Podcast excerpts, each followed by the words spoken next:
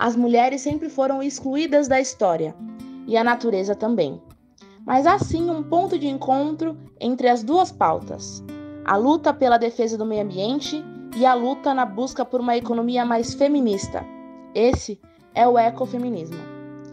O relatório divulgado pela COP26 esse mês, que relaciona gênero e clima, mostrou que as mulheres são as mais afetadas pelas mudanças climáticas que o nosso planeta enfrenta mulheres, quilombolas, negras, indígenas, periféricas, chefes de família, transexuais e agricultoras familiares.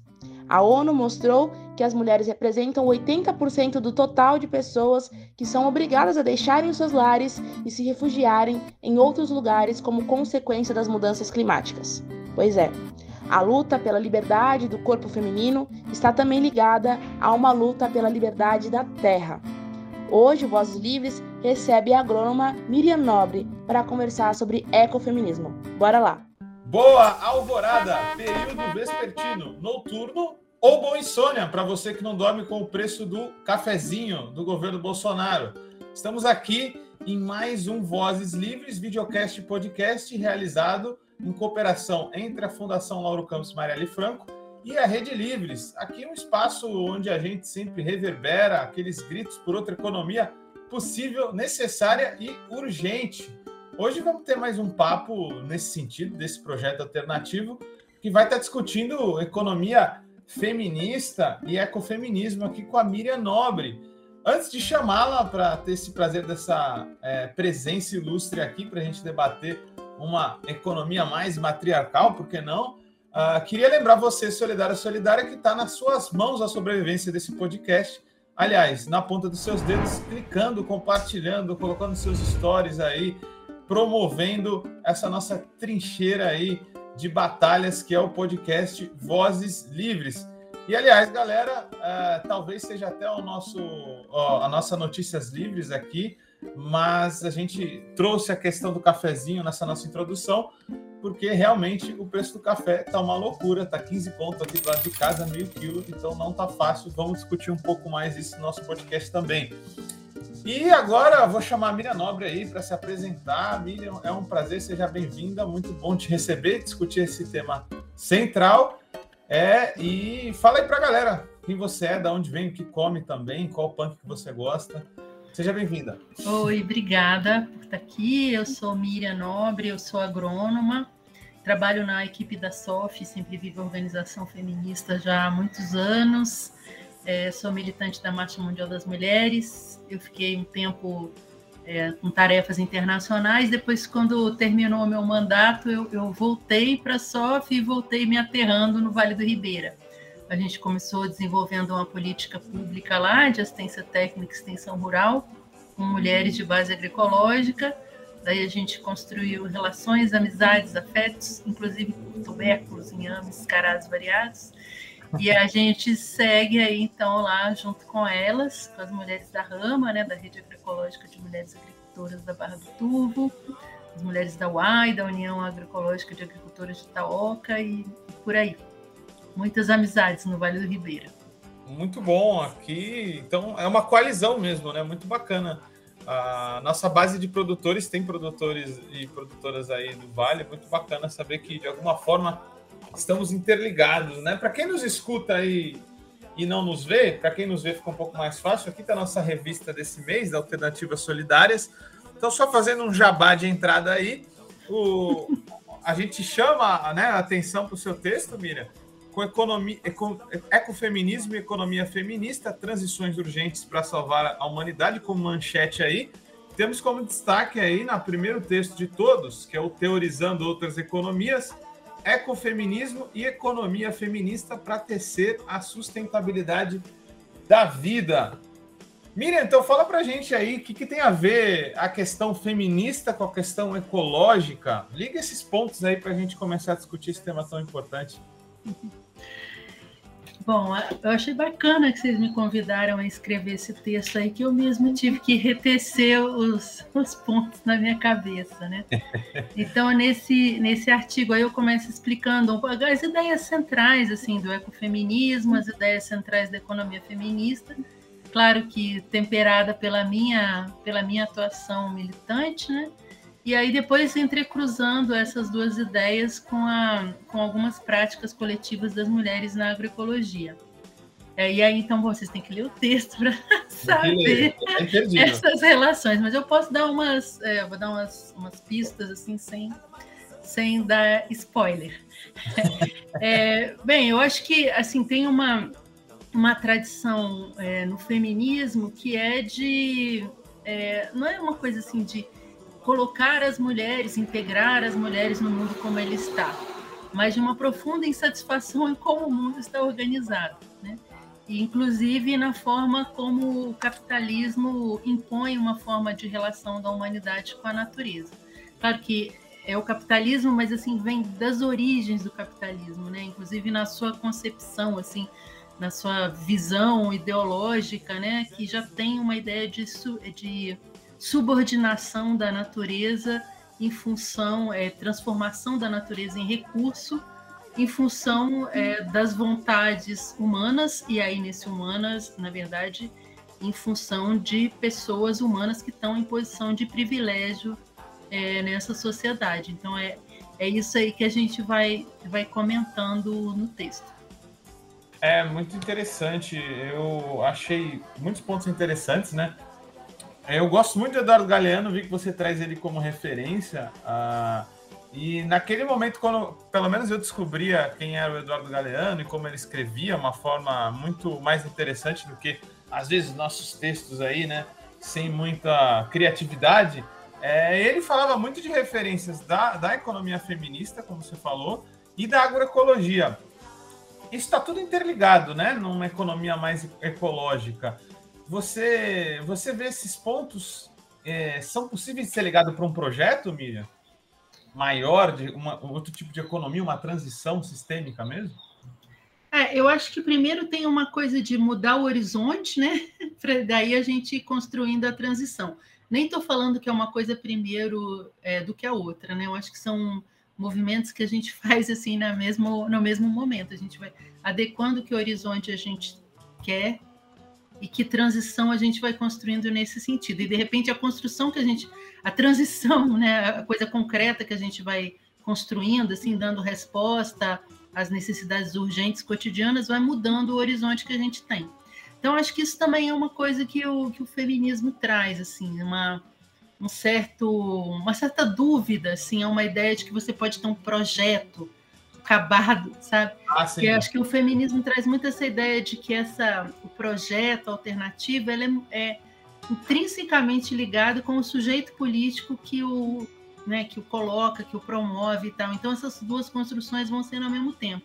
Ao mesmo tempo que a gente vai construindo esse, esse coletivo, né, essa organização coletiva de quem é, sente uma indignação com a forma tão injusta e violenta né, que o capitalismo estrutura a economia e a sociedade, a gente vai também é, se organizando como coletivo, né? Então, compartilhando nossas experiências, mudando as nossas experiências, né? Estourando, né? O que, que são essa, essas formas de controle que o capitalismo tem sobre as nossas vidas. E aí eu acho que tem esse negócio da esperança, né? Que o Galeano traz muito de da gente ver que, né, quando a gente se assenta, né, nas comunidades, nos territórios, ah,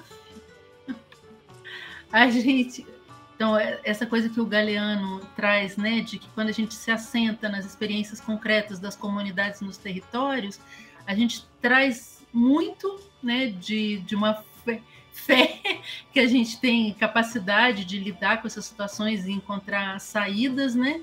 E vai no, nos colocando, aprumando esse horizonte. Então, esse até esse, esse, essa referência aí que eu trago do Galeano é um livro que ele fala de mulheres, né? É então, mulheres, ele, é, é.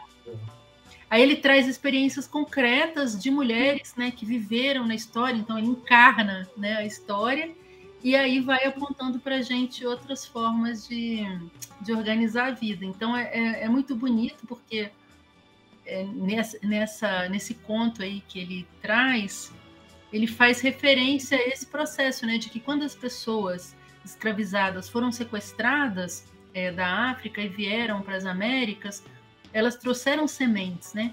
Tem uma intensa troca, né, de sementes que vieram e de sementes que foram, né? Eu tinha amigas lá na África que acreditavam que a mandioca era de lá. Eu falei, não, gente. É mesmo? Um monte de coisa que vocês mandaram pra gente, mas mandioca fomos nós. Vamos reivindicar esse patrimônio aí, né? Sim. É, é muito interessante isso, que eu acho que a gente tem uma questão, acho que foi é, muito presente na esquerda, de um certo cientifismo aí, né? Que tem a ver com uma ideia branca de que tudo vem da academia, etc., que não olhou para essas narrativas de, de como se dá também a criação da humanidade e seu desenvolvimento, né? Acho que a semente é muito interessante para a gente puxar esse tear, né? De, dessa experiência humana na Terra, Miriam, porque a semente foi a tentativa e erro aí de vários agricultores e agricultoras pelo planeta todo de criar subsistência e autonomia, né? É, você acredita que Uh, apesar da gente ter um movimento agroecológico até muito forte, em alguns outros lugares esse discurso, essa discussão está até mais avançada. Me parece que na Índia, né, tem uma discussão muito forte com a Vandana Shiva. Como que você vê essa questão de partir da natureza para contar a história aqui no Brasil e na América Latina? Você, você falou isso e eu desculpa que eu pensei bem no lado do, dos de como o capitalismo organiza, se organiza né, o controle, Sim. justamente pela semente, porque e a esquerda. que você falou assim, a esquerda às vezes fica capturada por essa ideia de desenvolvimento, de progresso, de progresso linear, né? eu nem falei Eu fui lendo, fui lendo. É, dessa coisa do, de um progresso tecnológico sem é, olhar para que as escolhas tecnológicas também são feitas no marco de uma sociedade capitalista que Muitas vezes o sentido da tecnologia é aumentar o controle e a expropriação sobre o trabalho e sobre a natureza. E aí, nas sementes, né, a, as tecnologias de transgenia ou de edição genética agora, né, mais recentes, são um exemplo muito forte disso. Eu me lembro quando a gente começou a fazer a luta contra os transgênicos aqui, tô rindo para não chorar, tá, gente? A gente foi conversar com com alguns deputados da esquerda na época, eu me lembro de um especificamente que a gente fez toda aquela fala sobre os transgênicos, né, controle das corporações, não sei o quê. Aí ele falou assim: é, mas vocês sabem que o nosso partido é a favor do progresso. Eita! Aí parecia ser uma ideia quase que ah, o problema era vocês que. Vocês querem que a gente volte para a caverna, né? É, era assim, como se o problema fosse que a o milho transgênico era da Monsanto. Né? Se a Embrapa estivesse fazendo transgênico, não, gente, por que, que nós estamos fazendo transgenia? Né? E aí, claro, que tem, é uma coisa, no caso da agricultura, ainda é um negócio bem evidente, né? Que as tecnologias das comunidades tradicionais são muito mais complexas do que qualquer coisa que o capitalismo tenha podido fazer depois, porque todo o raciocínio, né, toda a lógica, todo o investimento do capitalismo no desenvolvimento tecnológico é para facilitar o trabalho das máquinas, a utilização de mais insumos e fazer o dinheiro circular passando pelo banco, convencendo os agricultores a se endividar, né?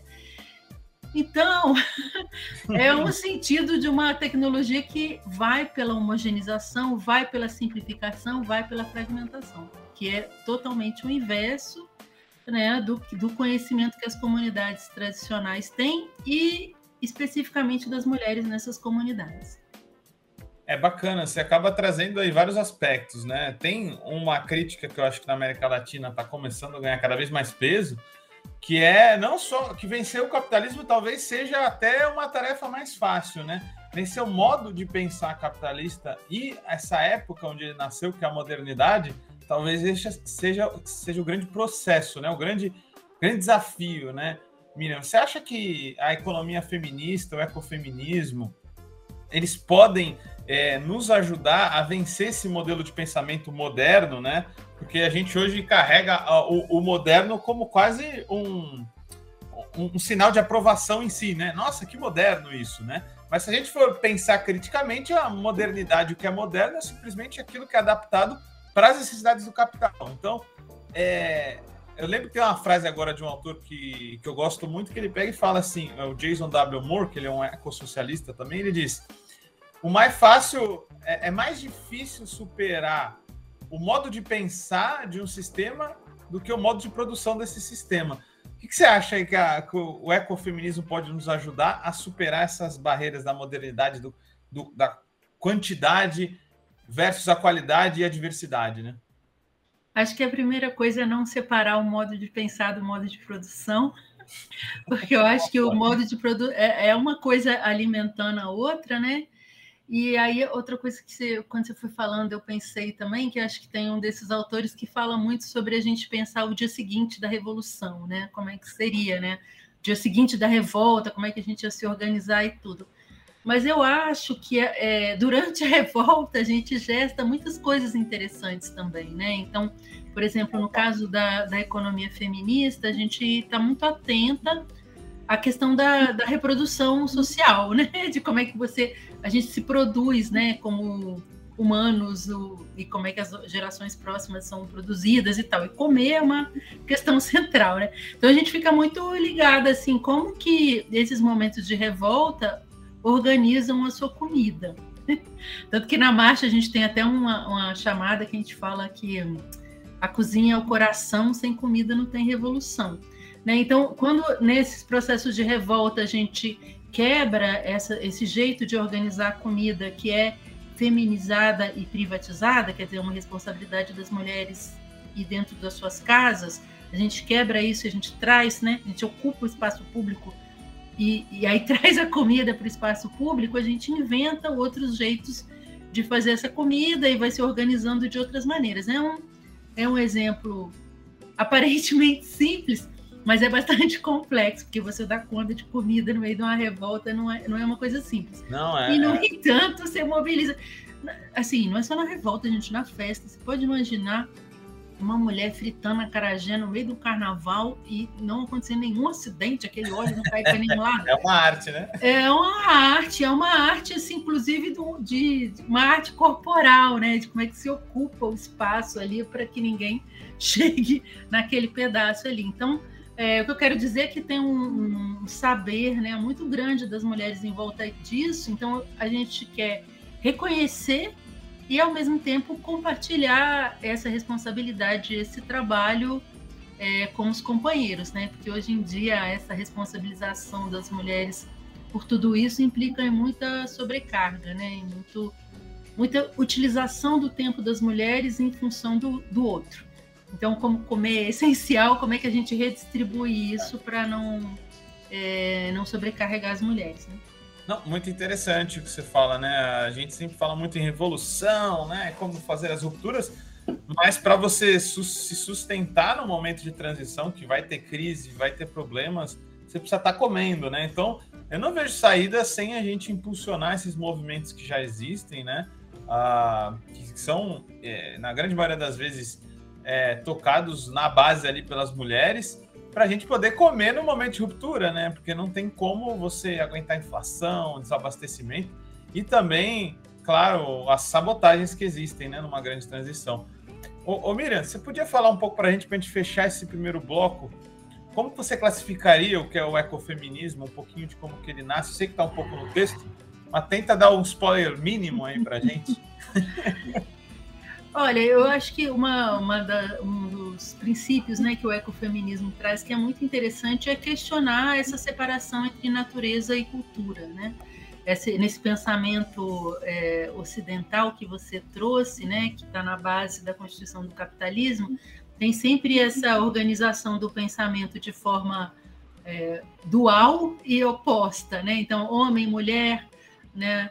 É, natureza, cultura, produção, reprodução, né? Sempre em, em, pares de dois e um valendo mais do que o outro. E aí a, o ecofeminismo questiona essa ideia, inclusive nos lembrando que nós somos natureza, né?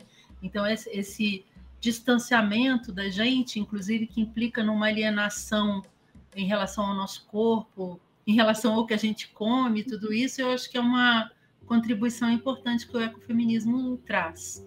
Tem outras no texto também. Aham, sim, é, ele, ele não é algo. Apesar dele já ser praticado desde o que a gente já conhece por é, raça humana, ele é algo relativamente novo, né? Conceitualmente aí, né? Poderíamos dizer do, dos anos 90, Miriam, que você dataria aí? Não, olha, é, o que eu comento no texto, assim, que essa, essa ideia, né, de uma de mulheres que lutam contra as opressões e ao mesmo tempo é, fortalecem o seu território para ter uma, uma outra, outro tipo de relação com a natureza, a gente pode aqui falar das quilombolas, falar das indígenas e tal. Então tem uma tradição larga.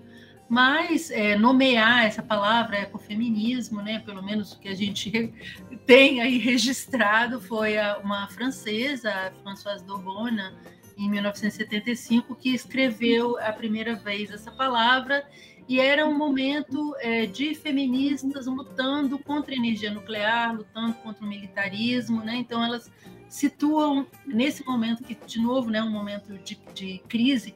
Eu sei que a gente vive sempre em crise, então quando é. fala momento de crise parece estranho. Várias, né? Mas é que tem aqueles momentos da humanidade assim que parece que vai tudo pro brejo mesmo. Assim o brejo, né, não sei, tem coisas que funcionam melhor no brejo do que nós, mas, é. mas esse momento quando a energia nuclear assim, chega, né, é, assim, parece mesmo que a gente vai acabar, né? Então as mulheres, as feministas entram numa luta importante, né? Inclusive, né, de novo aí questionando essa coisa da tecnologia, porque tinha gente que pensava, ah, mas a energia nuclear é uma fonte de energia limpa, né? Tem gente que acha que é uma fonte de energia limpa. Então ela, elas questionavam isso e aí é, que cunharam né, essa, essa, palavra que junta então o movimento, é, a trajetória do movimento ambientalista com a trajetória do movimento feminista. E aí com isso então elas também, ao mesmo tempo que elas juntam, elas criticam vertentes do movimento ambientalista e vertentes do movimento feminista que do ponto de vista delas é, são limitadas. Ah, muito interessante. Eu quero voltar aí nessa polêmica já no nosso segundo bloco. Vamos fechando agora esse primeiro aí para a gente escutar um pouco as nossas vozes, nossas notícias livres ou não tão livres assim. Já já a gente volta para o segundo bloco. Notícias livres ou nem tão livres assim. Ainda sobre a COP26. A produção de carne e soja no Brasil pode sofrer mudanças devido a uma pressão internacional por preservação. A última conferência da Organização das Nações Unidas sobre o Clima deu combustível para uma série de mudanças em regras comerciais que estão sendo discutidas pela China, União Europeia e Estados Unidos e podem ter um grande impacto no Brasil. As propostas de mudanças buscam combater a compra de produtos associados ao desmatamento. Isso porque um dos compromissos assumidos é o de zerar o desmatamento no planeta até 2030 e a soja e a carne são frequentemente associados ao desmatamento ocorrido no Brasil. As mudanças legislativas em discussão na União Europeia podem, por exemplo, fechar as portas para pelo menos um quinto da produção de soja no Brasil, que é exportada para o bloco. Notícias livres ou nem tão livres assim. Estamos voltando aí, pessoal, para o nosso segundo bloco aqui do nosso Vozes Livres com a Miriam Nobre, falando sobre ecofeminismo e economia feminista enfim, uma economia mais ecológica. E a gente acabou falando é, um pouco da conceituação do que é o ecofeminismo e de que ele é crítico, né, a outras vertentes aí do pensamento ambiental, por exemplo. Ô, nesse sentido eu queria perguntar para você, você vê pontos é, de contato aí? Seria algo que caminha no mesmo sentido do que o ecossocialismo propõe? Há pontos de tensão também? É, nosso público discute muito isso aqui, né? Como você vê essa relação entre isso, que eu acho que o ecossocialismo é uma crítica ao capitalismo, mas muitas vezes ele é articulado de uma forma ainda dentro disso que a gente chama de modernidade, até porque o socialismo nasce né, Nesse, nessa coisa toda que é o capitalismo e a era moderna. Como você vê a relação de ecofeminismo e isso que os ecossocialistas propõem aí? Como você vê? Há pontos de tensão Há pontos de acordo também? Você tem um pouco desse debate para nos trazer? Nossa, eu, eu Guilherme, você foi falando, eu fui tendo uma imagem, assim, foi voltando um filme na minha cabeça, que tem uma, uma ecofeminista que eu gosto muito, que é a Ariel Salé, que é, é australiana e participa muito dos debates é, ecossocialistas. E eu me lembro que uma vez eu encontrei com ela no Fórum Social Mundial em Belém, acho que tinha uma jornada de debates ecossocialistas lá, e a gente se encontrou assim naquele momento da chuva de Belém, sabe? Tipo, quatro horas da tarde, aquele chuvão assim. E aí ela me contou, ai, pelo amor de Poxa vida, vocês têm que estar nesse debate. É impressionante como os caras não se ligam do feminismo, assim, como ainda tem uma apropriação formal, formal. mas não consegue, é, de fato, é, introjetar o feminismo para mudar a sua percepção das coisas. Então, assim, eu acho que uma coisa básica, né, até juntando aí com a economia feminista, que é o que eu trago em seguida dos conceitos, né, é esse reconhecimento de que é, hoje a forma como a economia, a sociedade, a cultura se organizam é por uma separação da produção e da reprodução, né? E, e é uma organização, na verdade, uma organização do discurso sobre a vida, porque a, na vida é, essas duas esferas são totalmente interligadas, mas o sentido de é, fazer uma separação né, entre o que é a produção de bens, mercadorias, né, serviços, que está aí no, no circuito da mercadoria, e a produção das pessoas trabalhadoras hoje e as que virão, né, para, é, para essa engrenagem, para esse sistema, essa separação é para é, esconder o fato de que as mulheres são mobilizadas como um grupo social para fazer esse trabalho todo, que não é que tem um trabalho físico, tem um trabalho emocional, tem uma disponibilidade permanente é, para isso, esconder isso como se fosse simplesmente uma manifestação da gente ser mulher. Então, a gente, é aquela coisa, é mulher, mãe, é, faz comida, cuida dos filhos, não sei o quê, assim, tudo. Então, uma naturalização disso, assim, esconder, né, o, o quanto isso é mobilizado pelo capitalismo para se manter enquanto tal, né? Porque, lógico, o capitalismo se mantém enquanto tal porque mobiliza e está misturadérrimo, né, com o patriarcado, com o racismo. Com o e conquista o imaginário mesmo, né? Em alguns pontos do capitalismo. É, porque fica fácil também, né? Assim, não combinar, né? O que, não, o que não falta de proposta política é dar um carro para todo mundo, uma picanha e tal, e, e, isso é um imaginário muito forte, né? O consumir. Você acha? Até o picanha? Nossa, mãe, sério? Eu, eu acho, eu acho. A gente até falou no último, né? Não é à toa que o churrasco é uma ótima forma de compra de voto, né? Geralmente não, é, não rola um churrascão. Porque isso mobiliza o imaginário, né? O comer carne é uma coisa, é, é uma ascensão social, né? É claro que a gente tem todos os problemas de uma população que é pobre, que gostaria de ter acesso a, a, a isso, mas ainda é mobilizado dessa forma. Eu ainda vejo que. Eu, eu vejo o ecofeminismo, né? Aqui, né? Você me critique se eu estiver errado.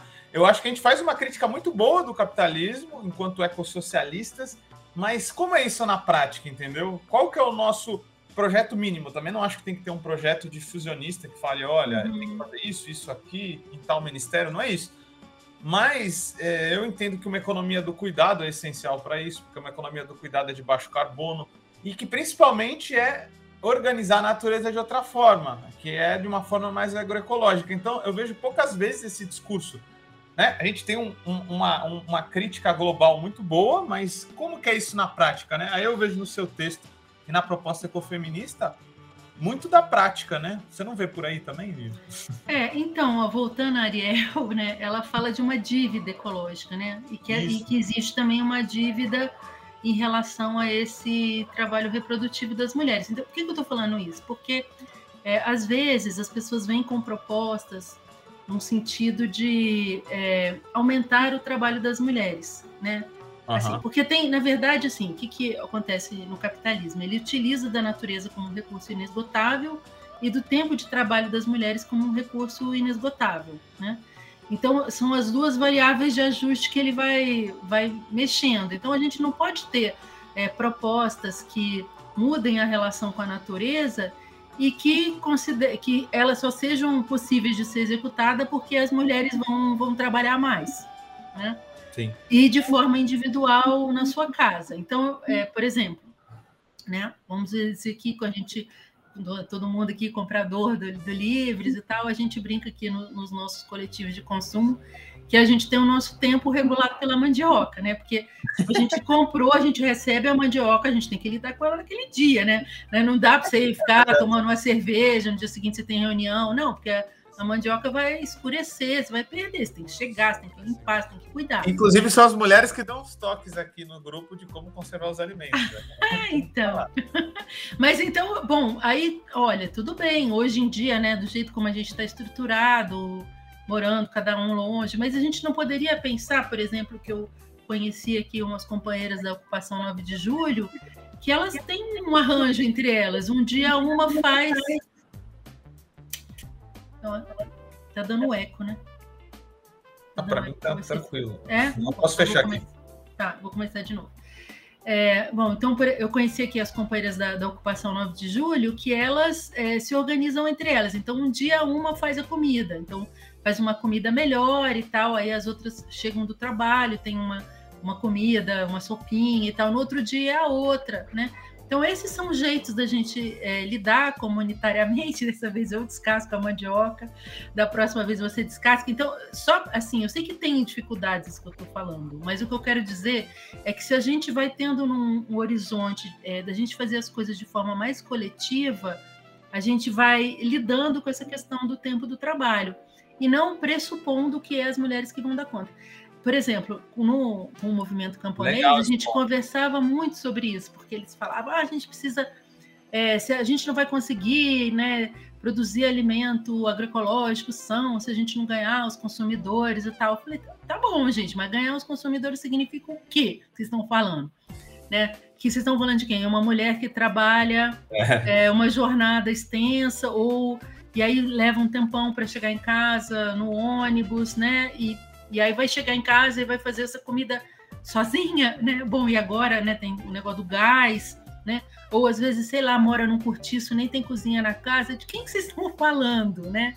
Então fica uma coisa assim, parece que mágica, né? Entre a comida e depois a comida no prato, assim, e não olha para esse para o que é toda essa, essa, essa quantidade enorme de trabalho é, e de condições necessárias para que ele seja feito é, que envolve o preparo dos alimentos, o cuidado das pessoas, né? É isso daí da, da reprodução da vida, ou a reprodução social, né? Então, acho que essa é uma questão importante para a gente levar em conta, né, nas nossas, nas nossas análises, nas nossas propostas, e aí eu acho que nas nossas propostas também, a gente, é, desde a economia feminista, a gente tem conversado muito por uma... É, por articular a relação entre a, o, o, comunitário, o coletivo, né, as organizações sociais e o Estado, é, no sentido de que não seja é, esses espaços coletivos substituindo o Estado. Claro que do ponto de vista das mulheres, às vezes é melhor elas estarem fazendo isso coletivamente lá na, na sua associação do que fazendo sozinha na sua casa. Mas é, não adianta a gente também transferir toda essa responsabilidade para o espaço comunitário. Como é que a gente relaciona com o Estado? Aí, bom, aí nessa relação com o Estado, que a gente, o que a gente imagina é uma, a gente está nomeando assim, né? Seria uma parceria público-comunitária, né? Que seria num sentido é, não uma reprodução do que é a parceria público-privado, né? O que é a parceria público-privado? O Estado funcionando a serviço das empresas, segundo a lógica das empresas, segundo o seu modo de funcionar, é, suas ideias de eficácia, todas essas coisas aí. É, just, é, quando a gente fala de uma parceria público-comunitária, não é só o Estado transferir recurso para as associações fazerem as coisas que o Estado deveria fazer e com uma lógica empresarial e privatista. Não, é justamente mudar essa relação. É, a forma como as comunidades organizam o seu trabalho, com as suas lógicas, com seus tempos, que vai é, influenciar, ou pelo menos no horizonte, determinar como a política pública funciona. E aí, com isso, a gente tem que enfrentar o racismo institucional, o sexismo institucional e por aí vai. E mesmo aquele projeto estatista, né, que foi um paradigma da esquerda, né, acho que criar esses espaços de bens comuns, né, de, de contato entre a comunidade e o Estado é um desafio. Ô, Miriam, você falou uma coisa que queria de, que você comentasse sobre. Me parece que, como as coisas são discutidas às vezes, tem meio que dois esboços de um projeto acho que tem uma crítica muito grande sobre a questão da reprodução social, do papel que as mulheres fazem, e ele, ela é muito importante. Mas às vezes é, me dá a entender que tem meio que uma galera que leva o papo por uma questão de tem que monetizar é, esses trabalhos e que meio que me parece que é manter uma sociedade que trabalha muito e manter as pessoas que trabalham muito sendo pagas, que eu acho que tá, tudo bem, é muito melhor do que a sociedade que a gente tem hoje. Mas para mim acho que não é uma mudança radical e tem a outra que é mais tempo livre, compartilhamento de trabalho, da jornada, mais autonomia mesmo. É um projeto aí da boa vida, eu vejo, né? toca muito com a questão do decrescimento que a gente discute aqui. Não tem um pouco disso? Uma é mais moderna, a outra é para superar a modernidade dessas propostas? Olha, eu acho que tem uma coisa, até, até comento no texto uma experiência que a gente teve né, com o grupo de trabalho de mulheres da Articulação Nacional de Agroecologia, é, que a gente convidou as agricultoras a anotar o destino da sua produção, né? Se era para autoconsumo, doação, Sim. troca ou venda. E aí a gente viu assim como que tem uma, uma economia enorme que funciona é, não monetarizada, né? É uma a gente até usou um equivalente monetário lá para conseguir ter uma dimensão, mas o que a gente evidenciou é que tem muita coisa que acontece que se sustenta é, sem a troca monetária. Aí, bom, a gente está numa sociedade que é hegemonicamente capitalista, né, onde essa troca monetária, é, sei lá, se, né, se a gente não tem dinheiro, você não pega um ônibus e tal. Mas como é que a gente lida com isso é, como parte do processo político? Por exemplo, a definição do preço, né? Como é que a gente faz a, a conversa entre o, o povo trabalhador que está envolvido em coletivos de consumo e o povo trabalhador que está produzindo os alimentos. Como é que a gente define esse preço? Esse preço é uma relação, né? É uma relação política, né? Porque não passa nem por você dizer, ah, vou, esse eu tô aqui com um produto agroecológico maravilhoso, então vou cobrar um montão, né? Porque até as, as mulheres da rama elas falam, ah, não, não quero que esses ricos comam nossos produtos bons, não. A gente quer que as pessoas de luta comam e fiquem saudáveis, mais fortes e tal. Mas ao mesmo tempo, né, como é que a gente, o povo trabalhador da cidade, organiza o que, que é a nossa vida para a gente ter recurso para pagar por esses produtos também que é, garantam que as pessoas no campo tenham uma renda, né? Então essa conversa em torno do preço, do monetário, eu acho que é uma coisa que a gente pode é, politizar bastante, faz parte, né? Acho que dessa aliança do campo e da cidade. Agora, você também falando isso, eu pensei numa outra coisa, né? Que é o, a, a monetarização aí de tudo, né? É um perigo. Das relações e tal. E aí eu pensei agora, né, com a COP, que de novo, de novo, sei lá, é, agora na COP 26, que foi definido né, o, o artigo 6 do Acordo de Paris, então vem com tudo esse negócio aí do mercado de carbono, mercado de crédito de carbono, que nós temos muitas ressalvas em hum. relação a ele, é, desde o ecofeminismo, desde a economia feminista, porque tem esse pressuposto de fragmentação da natureza em serviços e estabelecimento de um equivalente monetário. Então, é, é sei lá, outro dia eu estava olhando assim umas imagens né, de uma de uma mata linda lá em registro, aí do lado tinha pasto, do outro lado tinha pasto, né? Aí eu olhava para aquilo e pensava, nossa, até entendo, né, que as pessoas que estão numa mata dessa pensem, ah, ah, eu preciso receber um pagamento de serviços ambientais porque eu estou tocando isso. Mas quando a gente entra nessa lógica monetária, o que acaba acontecendo é que quem tem mais dinheiro que vai ficar com essa mata maravilhosa. Não vamos ser nós. Exato. Exato. Né? Então, é Não, assim e você monetizar relações humanas. Por exemplo, eu acho que a renda básica é essencial porque ela é distribuir a riqueza para todo mundo, independente se ela trabalha ou não. Mas agora, por exemplo, pagar um salário para não sei para quem é, é mãe, por exemplo, não sei. A gente tem que pensar um pouco sobre. Não é monetizar uma relação que é de amor também. Eu prefiro mais a linha da renda básica, talvez. Posso estar falando besteira aqui. Não, é, eu, eu acho também. Acho que você está falando essa coisa de salário de dono de casa, essas coisas, né? Sim, sim. É que eu acho que, assim, tem uma coisa que, que bom, é, eu quero mesmo ser dona de casa, porque às vezes essa coisa do salário de dona de casa é meio uma resolver isso desse jeito, né? E de repente, sei lá, né? Pode ser que não, né? Pode ser que eu quero organizar minha vida de outra maneira, eu quero compartilhar as crianças com outro cuidado, eu quero fazer outras coisas e tal. Então não é um jeito de resolver. E Aí os homens ajudem, né, também. Ajudem não, façam. Façam, é. façam, lembrem, lembrem o que tem que ser feito e tudo, né? É, mas aí tem uma questão, claro, né? Bom, as mulheres que ficaram como donas de casa que estão é. fora do sistema de segura, seguridade social. Aí, de novo, a gente vem para a questão: bom, mas o sistema de seguridade social tem que ser ligado à, à sua Ao identidade trabalho. como trabalhador, né? É o trabalho, ou a gente pode pensar um sistema de seguridade social que seja para todas as pessoas, né? para todas, de fato a gente tem cidadania. Então, eu acho que é, é sempre essa coisa de como é que a gente, o que, quais são os termos do debate, como é que a gente consegue fazer e como é que a gente consegue ter força, né, para empurrar os debates, né, força que eu digo coletiva, né, como sujeitos organizados, para ir colocando os debates nessa direção. Assim. Então, é, eu acho que essa ideia do, do monetarizar tudo não, não rola, ainda mais você indo fragmentando as coisas para ter equivalentes mercado, né? Você dizer que, que uma planta absorve tanto de carbono, que não sei. Aí o que, que vai acontecer isso? Os eucaliptos, eles vão dizer que eucalipto absorve mais carbono que uma floresta diversa, gente. Olha é... só a loucura que nós estamos.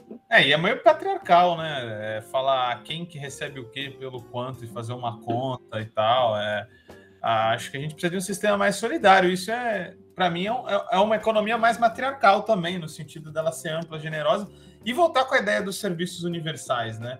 Acho que quando a gente começa a nichar muito as coisas, criam vários outros problemas juntos, né? Acho que são outros, outras coisas que a gente precisa discutir. Mas você falou aí, Miriam, sobre é, questões práticas, né? Já experiências práticas. Traz um pouco para a gente, fechando agora esse segundo bloco, é, quais são as experiências que você tem para trazer para a gente de mulheres que já estão praticando essa outra economia feminista é, aqui e agora? Você tem aí algumas experiências para mostrar para a gente? Então, no texto eu comento um pouco como que essas redes de relação entre as agricultoras que produzem agroecologicamente e o povo da cidade, né, essas redes de cuidado foram fundamentais para a gente atravessar a pandemia. E, inclusive, elas se expandiram é, em redes de solidariedade para a doação de alimentos para as pessoas trabalhadoras na periferia, numa situação de maior vulnerabilidade. Então, essas redes de cuidado, elas mostraram muitas coisas interessantes para gente, assim. É, por exemplo, com o povo da cidade, é, como a gente resgatar essa vontade de comer alimento cru, alimento fresco, é, alimento que a gente prepara, como é que a gente resgata essa memória e como é que a gente lida com aquelas questões concretas que eu estava falando antes, né? O tempo das mulheres para cozinhar, aí, às vezes quando você vai, né? Na periferia, às vezes que você vê assim que, que as mulheres não estão lá, né? Que as mulheres estão trabalhando, muitas vezes como trabalhadoras domésticas e de cuidado, e a gente vê tantos homens companheiros lá assim na porta. Aí você pensa, puxa vida, será quantos, né, estão preparando isso aí? Bom, isso é um assunto, né, para a gente lidar, mas tem também o gás, né? Quantas pessoas estão cozinhando com, com lenha, voltaram a cozinhar com lenha? Todas essas questões a gente foi lidando, mas o que a gente percebeu é que ter essa rede de cuidados inclusive de cuidar de quem cuida, é, é uma proteção nossa contra essa ofensiva aí da mercantilização, da monetarização da vida, que é uma ofensiva permanente, né? Esse sistema de acumulação permanente do capitalismo. Então, a gente ir fortalecendo esses espaços coletivos nossos, né? Uns cuidando, umas cuidando das outras, uhum. a gente vai conseguindo resistir. Então você consegue ver diálogos e pontos de contato entre a economia feminista e a economia solidária, Miriam? Ah, total, né? Total. Total. Eu acho assim, a gente a, na economia feminista a gente convida muito também a economia solidária a superar é, o que a gente chama dessa divisão sexual do trabalho, né, entre o trabalho produtivo e o trabalho reprodutivo, que acaba acontecendo na prática, porque na economia solidária é, você vê, acaba funcionando como um sistema de segurança social comunitário, né? Quantas vezes você vê assim que uma, uma companheira é, tem que cuidar né, de um parente que está doente e tal, e aí não consegue estar tá ali presente nas tarefas mais urgentes do grupo, e o grupo acolhe, aceita, incorpora e tal, né? Então, é, por um lado, isso é bacana, inclusive tem muitas mulheres que falam disso, assim, quando elas falam de por que, que elas gostam de estar na economia solidária, porque tem esse, essa compreensão com o fato das mulheres acompanharem a vida, né? parirem, cuidarem das pessoas que estão doentes, cuidarem das pessoas que estão mais velhas, é, mas ao mesmo tempo, é, como é que a gente lida com isso coletivamente, né? Como é que a gente pensa em formas de cuidado que sejam comunitários, que sejam assumidos é, sei lá, que seja por empreendimentos, por processos coletivos e tal. E a gente ainda vê um pouco se reproduzir a divisão sexual do trabalho em alguns empreendimentos, né? Então, por exemplo, assim, sei lá, empreendimentos que começa a ter uma, alguma mecanização, assim, o uso de algum equipamento, aí é o único companheiro que está ali, ou a representação externa do grupo e tal. Então, acho que tem coisas ainda para a gente ir lidando, mas tem um diálogo que é bastante frutífero, porque eu acho que é a coisa da autogestão, né? Que a economia solidária traz para a gente refletir sobre a organização do trabalho, essas alternativas concretas, eu acho que é muito importante. Com certeza. Ah, aqui estamos vários desafios nesse sentido e mas vamos tentando sempre construir, né? Acho que é a tal da desconstrução ativa e que nunca para, né? Ah, nesse sentido, ainda temos sempre que evoluir. É... Ô Miriam, agora a gente vai para o último bloco aí, que eu sei que você está com a agenda apertada. Ele é bem rápido, tá? É, é, o nosso besteirol nutritivo, é um papo mais descontraído para conhecer o outro lado dos nossos convidados e convidadas. Começando aqui esse nosso papo final, qual o seu rango favorito, agroecológico ou não? Não olha, gente, eu, eu realmente, na relação com a rama, elas trouxeram um inhame na minha vida, assim. Mas é impressionante, assim, como que comer inhame de manhã cozidinho, assim, com sal, me ajuda a me dar um aterramento, uma estabilidade, assim. Hum, é e elas têm um, um, uns inhame rosa lá, que a gente faz um purê lilazinho. Assim. Um inhaminho? a gente fica brincando que é, é um purezinho é, feminista. então, eu acho que é, eu é chamo muito de inhaminho. Bom. Ah, é? Muito é quase um danoninho de inhame. certo. É bacana, né? Porque você vai vendo essa coisa de da diversidade de tubérculos, né? As cores que tem, assim, é uma coisa muito interessante. Porque elas foram lá, né? Lá onde elas estão, é uma região bem montanhosa e tal. Elas foram coevoluindo com aquelas espécies ali, as tais das espécies companheiras aí que, que o povo fala elas têm ali com os tubérculos. Então, foi uma coisa que foi diferente. Em vez da gente ficar pedindo para elas, ah, plantem tomate, né? Que é necessitar de um monte de trabalho e de um monte de insumo, mesmo que fosse agroecológico, né? Não, elas já tinham aqueles tubérculos todos lá e a gente aprendeu a comê-los, né? Então foi assim. Legal. Ah, eu adoro inhame, cara. Você tá certo. Eu aprovo. A inhame tem que ser difundido. é, Miriam, uma mulher sem um homem é como um peixe sem bicicleta. Comenta. Olha, é, então, é uma coisa impressionante isso, né? Como que essa sociedade patriarcal, ela parte de uma ideia introjetada em nós de que a gente precisa da proteção de um homem. E não é à toa, porque é, né, muitas vezes as mulheres sozinhas são vítimas de violência, são vítimas de isolamento. Você vê às vezes em comunidade, em bairros rurais, assim, bairros da agricultura familiar, uma agricultora sozinha ou com seus filhos, né? Passa uns perrengues às vezes, né? Então é interessante quando é uma, uma comunidade quilombola e tal, que aí, aí não tem perrengue, né? Aí, tipo, é. sei lá, vai, né? O sobrinho faz uma derrubada, ela vai lá, assim, tem uma outra, uma outra organização e um outro rearranjo. Agora é só a gente ver, né, uma festa feminista entre mulheres, como que o peixe nada no rio. muito bom, muito bom. Miriam, para fechar, a revolução feminista para valer a pena tem que ter? Tem que ter festa, né? tem que ter festa. Hum. Já, né, já a Clara Zete. Não, não, quem foi? Foi a Emma Goldman, né?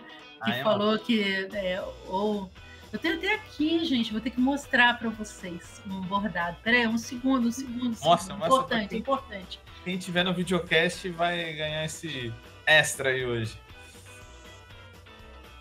Olha, ganhou o bordado dela. Ui!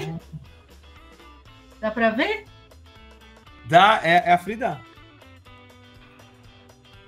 Nossa, que lindo. Ixi. Será que é dá para ver? É a Frida? Não, é a Emma Goldman. Ah, é a Emma mesmo? É, é a Emma Goldman. Se Agora... não puedo, é, se não puedo bailar, não es mi revolución.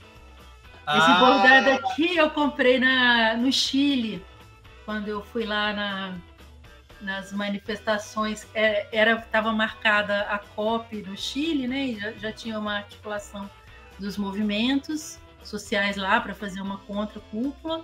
Aí a cúpula foi transferida por causa das mobilizações no Chile e eles mantiveram e eu fui lá. Sensacional. E aí essa Emma Goldman aqui é também uma uma lembrança, né, dessa possibilidade que o internacionalismo nos traz de viver momentos tão fortes, né, na história de outros países e alimentar também a nossa revolta e a nossa nossa esperança, né, de que a gente também vai conseguir um novo sistema um novo sistema onde a gente só socializa o que produz não, vale tanto a pena assim, mas vale também se o que a gente produz puder ser destruído com festa, né? No sentido de investir em festa também, em carnaval, acho que é por aí, né, Miriam? É, não, a alegria é importante, porque se tem uma coisa, né, que uma característica do capitalismo que é a alienação no trabalho, né? Então acho que a gente se reapropriar, né, do que, que é o nosso cotidiano, a nossa vida, a gente pôr alegria, afeto no trabalho que a gente faz, né? Acho que é nessa direção que a gente vai indo, né? Com certeza. Quer dizer, o que a gente quer ir. A gente quer ir. De alguma forma já estamos indo, Miriam. Muito bacana ter você aqui. a gente agradece a sua participação, que a gente venha conversar novamente, que o Voz Livres tenha muito tempo de vida, que você esteja conosco. A gente deixa aberto para você fazer uma saudação final aí, fazer um jabá se precisar, é, falar sobre o seu trabalho e dar um até logo. certo. É, bem, eu, conhe... eu acho que eu, eu, já ouvia falar bastante do Livres, né? Mas eu conheci vocês é, lá no. Quando eu fui numa atividade em Santos. Acho que será que era um fórum social da Baixada Santista? Será? Possivelmente. Que eu fui fazer uma conversa lá sobre economia solidária. Eu gosto bastante do, do Fórum de Economia da, é, Solidária da Baixada Santista. Bastante diálogo com elas.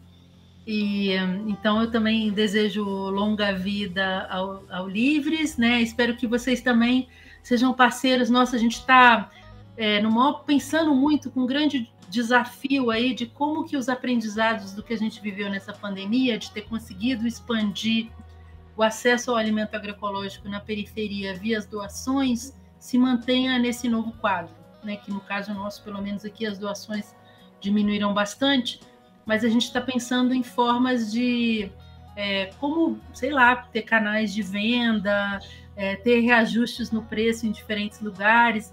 A gente está quebrando a cabeça de como fazer isso, de manter e fortalecer esse processo de aliança entre o campo e a cidade, é, muito com os pés é, na periferia aqui, né, e juntando com a experiência de agricultura urbana e tudo isso. Então, eu acho que se a gente continua aí nesse diálogo, vai ser bem bacana. Com certeza. Estamos de porta aberta aí para o que precisar e se a gente precisar escoar alimentos das produtoras, estamos junto. Ano que vem vai ser um ano de grande desafio, porque não está fácil esse diesel, essa energia aí, vai ter impacto. Mas estamos preparados aí, juntos vamos vencer, né, Miriam? Obrigado por esse papo aí de hoje. Obrigada a vocês, gente. Abraços solidários a todos e a todas que nos acompanharam. Aqui acaba mais um Vozes Livres. Até a próxima, pessoal.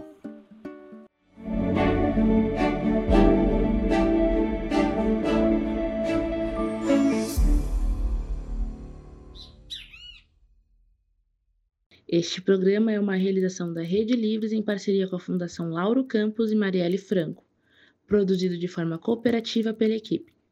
Produção executiva: Arlene Medeiros. Edição: Gaspar Lourenço. Técnico de videoconferência: Guilherme Bonfim.